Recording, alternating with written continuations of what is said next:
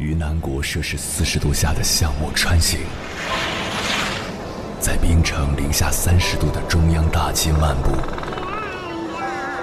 往十里洋场听罢一曲天涯歌女，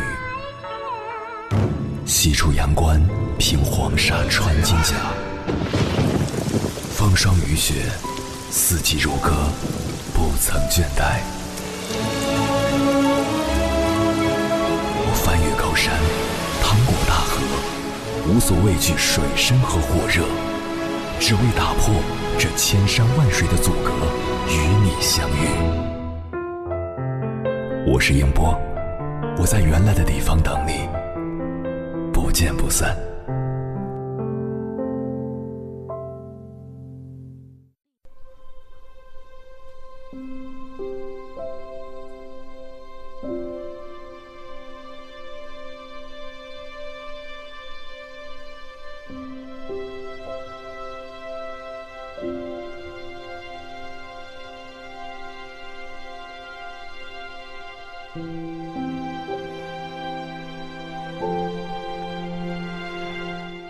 你有没有发现，小时候我们受了一点点委屈，就会到处诉苦，告诉家长，告诉老师，哭哭闹闹，但给颗糖就能被哄好。青春期时，我们会拉着朋友倾诉，写大段的文字发表在 QQ 空间上，嚷嚷着要和全世界报备，然后得到安慰。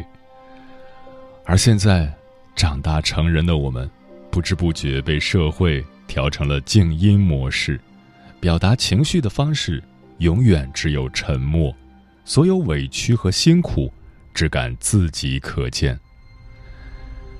前几天失眠到夜里两点多，随手刷下朋友圈，看到一个高中同学发了条动态，写了这么一句话：“成年容易，成年人不容易。”我点了下他的头像，私信他：“咋了？最近还好吗？”他没有回复。第二天醒来，看到他一早回了我一句：“没事儿，都挺好的。”我再点进朋友圈。发现他昨晚的动态已经不见了，我隐隐约约感觉他一定是发生了什么。这个同学是我们那一届嫁的比较好的一个，毕业后她和老公通过相亲认识，老公自己创业，收入不错，所以她结婚后便专心在家相夫教子，常常在同学群里晒儿子的照片，日子简单也幸福。但是今年年初，她老公的公司倒闭了。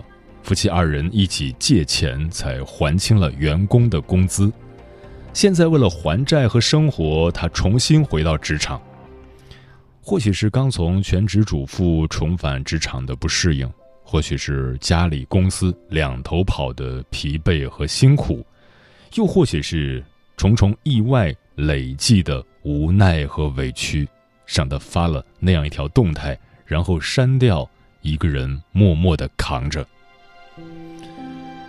都说成年人有两副面孔，白天光鲜亮丽，努力让自己看上去过得很好，哪怕心里再委屈，也要在人前表现得风轻云淡，害怕打扰到别人的生活，也害怕爱你的人担心，于是只在夜深人静的时候，才敢偷偷宣泄情绪。其实成年人早已习惯。沉默着消化所有的情绪了。当你能理解对方的时候，也说明你开始理解生活了。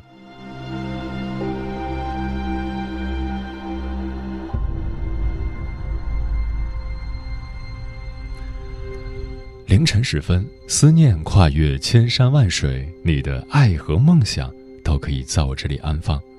各位夜行者，深夜不孤单。我是迎波，绰号鸭先生，陪你穿越黑夜，迎接黎明曙光。今晚跟朋友们聊的话题是成年人的委屈何处安放？关于这个话题，如果你想和我交流，可以通过微信平台“中国交通广播”和我分享你的心声。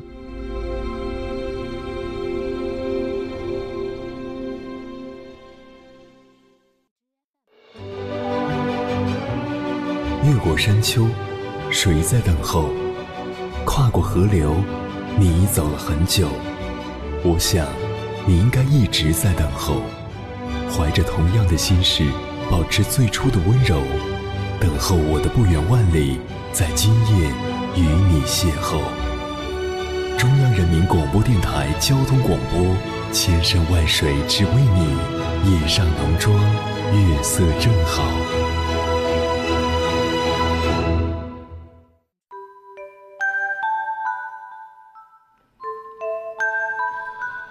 之前在一个节目里看到马未都讲关于工作的事情，他说，在工作上，一个人能够承受委屈，才能成长。听到这儿，可能很多年轻人会说：“我是来上班的，不是来受气的，我凭什么要忍受委屈啊？”可是，不管在哪一个公司、哪一个单位，受委屈都是不可避免的。你能不能成长起来，就看你能不能忍受得住这个委屈。以及你受了委屈之后怎样去面对？接下来千山万水只为你，跟朋友们分享的文章名字叫《成年人的世界没有一种工作是不委屈的》，作者二次元猫小姐。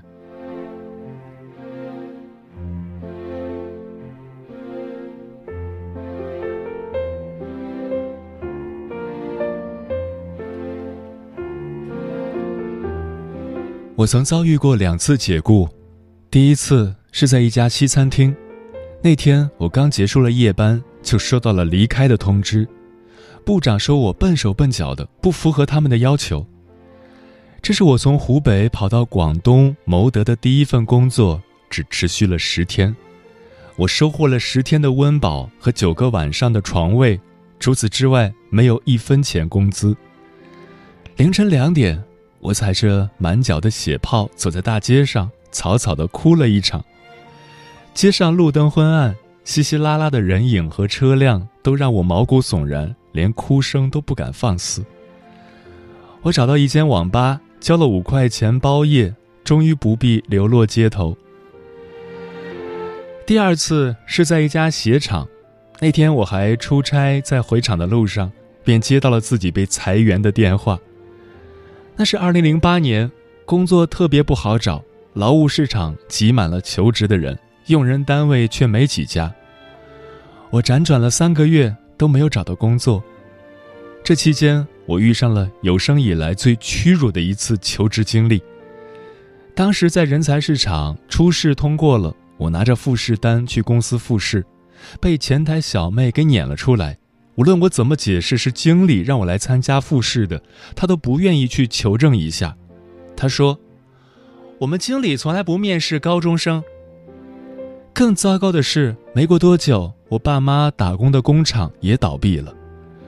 我们一家四口失业了三个，对未来的恐慌让我们孤注一掷，把所有的积蓄拿出来创业，开了一家小服装店。为了节省开支。我们租着最便宜的房子，房间小的只有两个床垫那么大。爸妈睡床，我和妹妹睡地板。用餐桌的时候就把地铺卷起来。这两段失业经历在我生命里有着非同寻常的意义，他们时刻鞭策着我努力变强。如果不强大，我永远是被淘汰的首选；如果不强大，我永远没有能力照顾家人。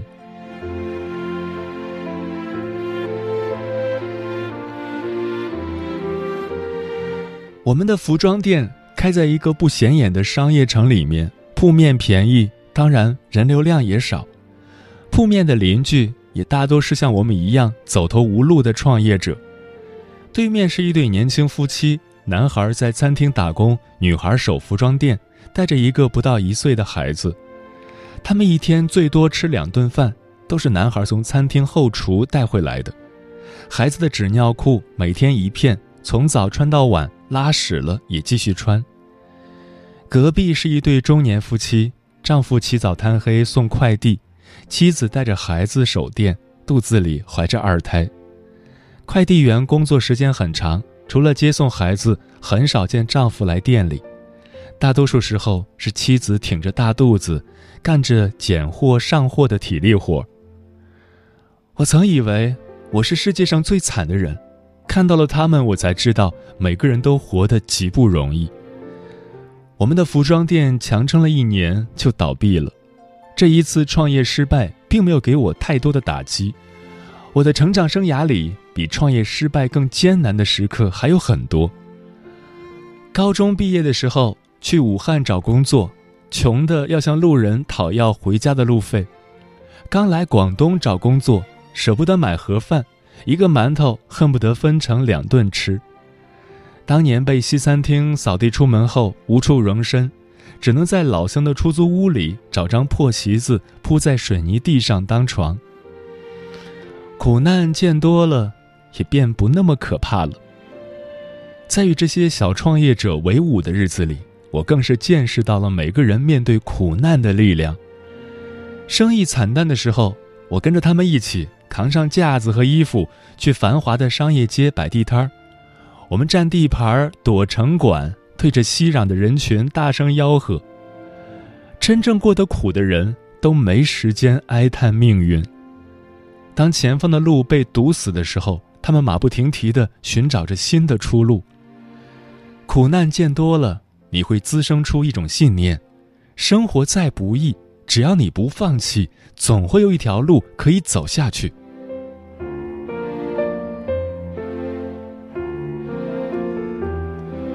很长一段时间里，我一直都在反省：为什么同事端盘子，别人一周能学会，我却花了十天还不够上岗资格？为什么同事公司裁员，别人总能迅速找到工作，我却屡次被人拒之门外？为什么同事开服装店，别人越做越大，我却惨淡收场？笨手笨脚的天资，意味着面对同一件事。我必须比别人付出更多的努力，才能达到和别人同样的高度。找工作总是困难，除了本身的低学历拉了后腿以外，还证明了我在过往的打工生涯里学到的东西都毫无竞争力。开店失败，更让我意识到，以我的眼界见识，根本不够创业的时机。没有足够的积累做准备，任何一个决定。都像是蒙着眼睛在赌博。困难其实是一所好学校，它让我们自身的问题一个个浮出水面，让我们可以在发现问题和解决问题的过程中收获成长。自知资质愚钝，我便用更多的时间来弥补别人练一个小时的，我便花三个小时。为了补上学历的短板。我花了六年的业余时间去攻克自考。我曾脱产半年去外语学院进修，那半年里我没有碰过微信、QQ 或电视剧，每天除了教室就是图书馆，连晚上睡觉说梦话都是用英语。自知不适合创业，便重新回归职场，踏踏实实的积攒实力。为了突破技能短板。除了必要的文书工作在办公室处理以外，其他时间我都在样品室和流水线上度过。渐渐的，我成了业务部里面技能更强的那个，也成了开发部里面英文更强的那个，从小透明变成了最好用的一个人。曾羡慕别人升职加薪，后来自己也慢慢的尝到了甜头。起点低，怕什么？加倍努力就好了。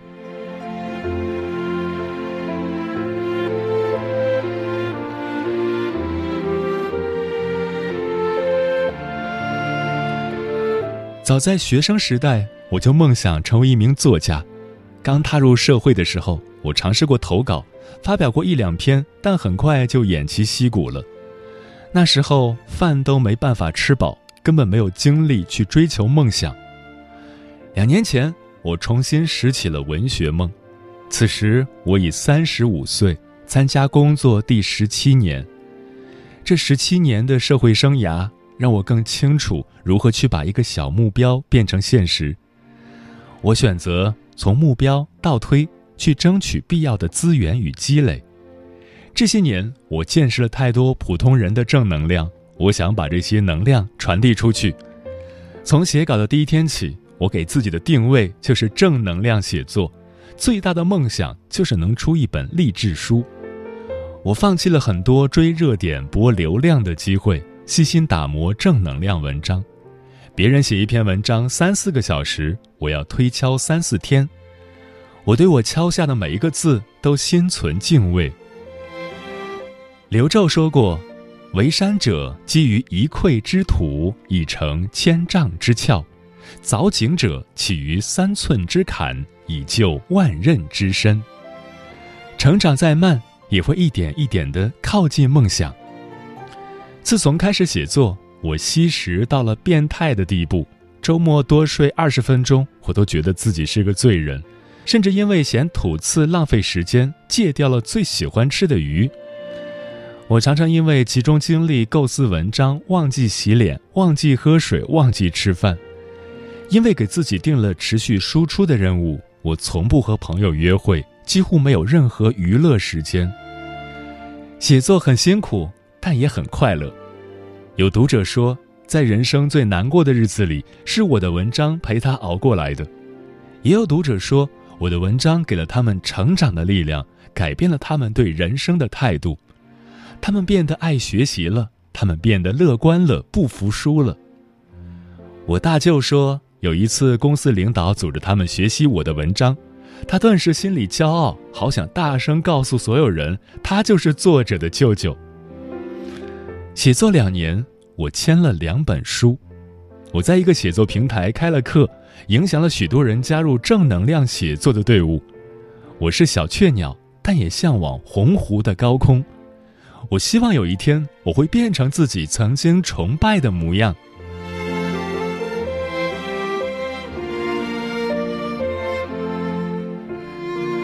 我的写作生涯里，指尖敲打频率最高的两个字是努力。人为什么要努力？因为前方有你从未体验过的事情，因为你会遇见一个优秀的、出乎意料的自己，因为梦想值得。努力了，人生就一定顺利吗？当然不。但努力了，你就会有更多驾驭风险的能力。在低谷的时候，你看得到爬出去的路。在高峰的时候，你还会有一颗虔诚的心。但凡你尝过努力的甜头，你就会在想，有生之年一定要大干一场。我今年三十七岁，工作十九年，我曾睡过网吧，饿过肚子，挨过骂，也曾一次又一次峰回路转，熬到天明。这些年来的经历让我明白。成年人的世界里，没有一件工作是不辛苦的，再长的夜也能熬到天明。如今，我从事着喜欢的工作，成立了自己的个人工作室。我们村里的长辈都说我是村里的希望，我们镇上的长辈也说我是周岛的荣耀。也许你觉得我很可笑，但我觉得自己很了不起。十九岁那年。我曾羡慕路边的清洁工有份能养活自己的工作，那时的我从没想过自己在三十七岁的时候能实现作家的梦想。人生实苦，但你若坚持奋斗，它就会变得很甜。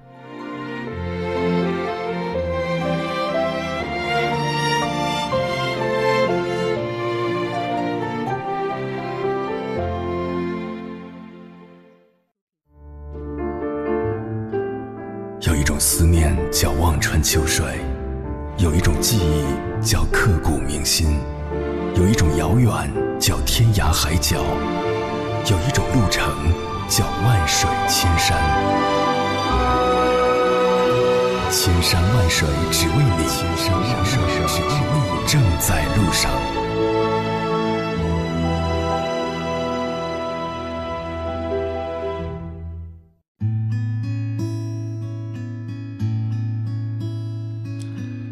感谢此刻依然守候在电波那一头的你，这里是正在陪伴你的千山万水只为你，我是迎波，绰号鸭先生，我要以黑夜为翅膀，带你在电波中自在飞翔。今晚跟朋友们聊的话题是成年人的委屈何处安放？桃子说，成年人要受老板的骂，受朋友的攀比，受对象的无理取闹，这些都挺委屈的。人生没有谁不是委屈的，都会有委屈的事发生。想以后少受点委屈，自己要变得更努力，变得更好才行。风林说：“我一个同学受了委屈，特别喜欢在朋友圈抱怨。刚开始大家纷纷点赞表示同情，但后来很多同学都屏蔽了他。为什么要屏蔽他呢？因为天天都是负能量，看着很心烦。所以不要高估自己和任何一个人的关系。这个世界上不存在一个人能够完全懂得另外一个人。如果你受了委屈，情绪到达临界点。”崩溃大哭或许是最好的方式。大胖又说：“傅首尔说过，成年人的崩溃绝不仅仅是掉了一根棒棒糖那么简单。以前受了委屈，可能会在微博或朋友圈发一条生气的状态，然后气过之后再删掉。后来慢慢的就学会了独自承受，于是朋友圈变成了工作。”微博成了记录自己美好瞬间的工具，有多少人深夜偷偷崩溃，早上起来要遮盖好心灵的伤口，重新笑脸迎人，这才是成年人和小孩子的区别，也是成年人特有的状态吧。重庆崽儿爱吃小面说，成年之后，你不需要费多大的力气，就可以拥有一次崩溃。没长大之前，你可能以为崩溃只存在于惊天动地的大事面前，而如今，大多数成年人的崩溃反而来自生活，来自触手可及的普通的平凡的细节和小事，看起来很正常，会说笑，会社交，会大闹，实际上糟心的事情已经积累到一定程度了，但又不能歇斯底里的哭泣。也不能旁若无人的大声喊叫发泄。百灵鸟说：“每个人的一生都是不容易的，从十八岁到老年人，这个过程是痛苦、幸福交替着的。只是有的人幸福多一些，有的人痛苦多一些。而我在痛苦的时候，就用我最喜欢的音乐去摧毁痛苦。所以，一定要找到一种你喜欢的方式去。”战胜不良情绪。红姐说：“人到中年，上有老，下有小，谁还没个难呢？有时候看到路边吵着家长要买某个东西而未能如愿的孩子大哭大闹，心里还挺羡慕的。毕竟是能及时表达自己情绪的年纪，而成年人则学会了隐藏。”愿每个努力生活的我们都能被生活眷顾，不远的地方有更多美好的事情在偷偷等待我们。加油啊，成年人！嗯，对于成年人来说，父母的年纪已经不能承载你的委屈，你也不忍心再去打扰他们宁静的晚年生活。如果有了孩子，孩子还太小，尚且需要我们去关怀他们。而伴侣能不能理解你又不可知，能理解是幸运，不能理解就需要自己里里外外的做一番解释，解释到最后都失去了难过的力气，还可能换来一句“你就是矫情”，那时的自己怕是真的会绝望。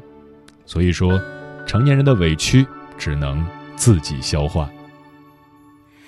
他挤在人潮之间孤单。地铁外买了两个饭团，到了月底，奢侈连茶叶蛋也算。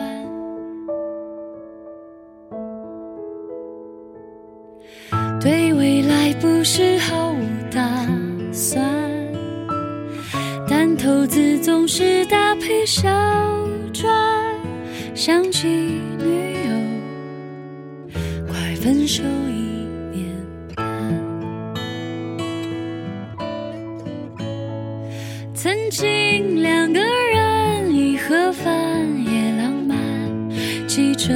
紧紧搂着，要抵挡风寒，携手打拼，从无到有多温暖。但疼女儿的人，才不怎。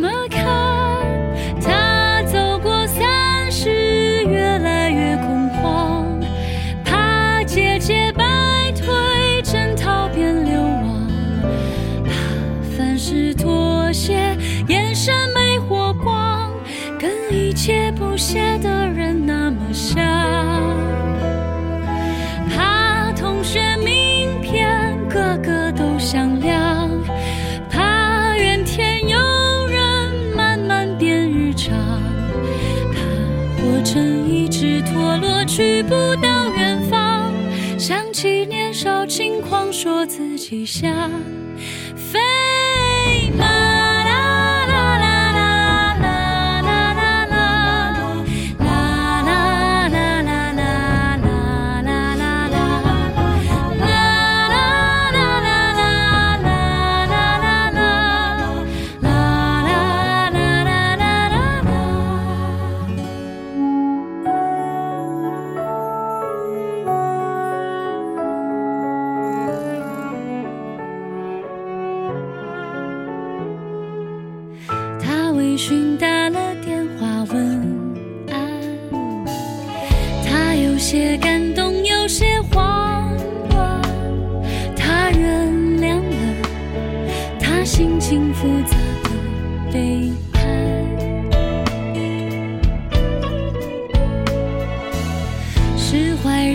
心的。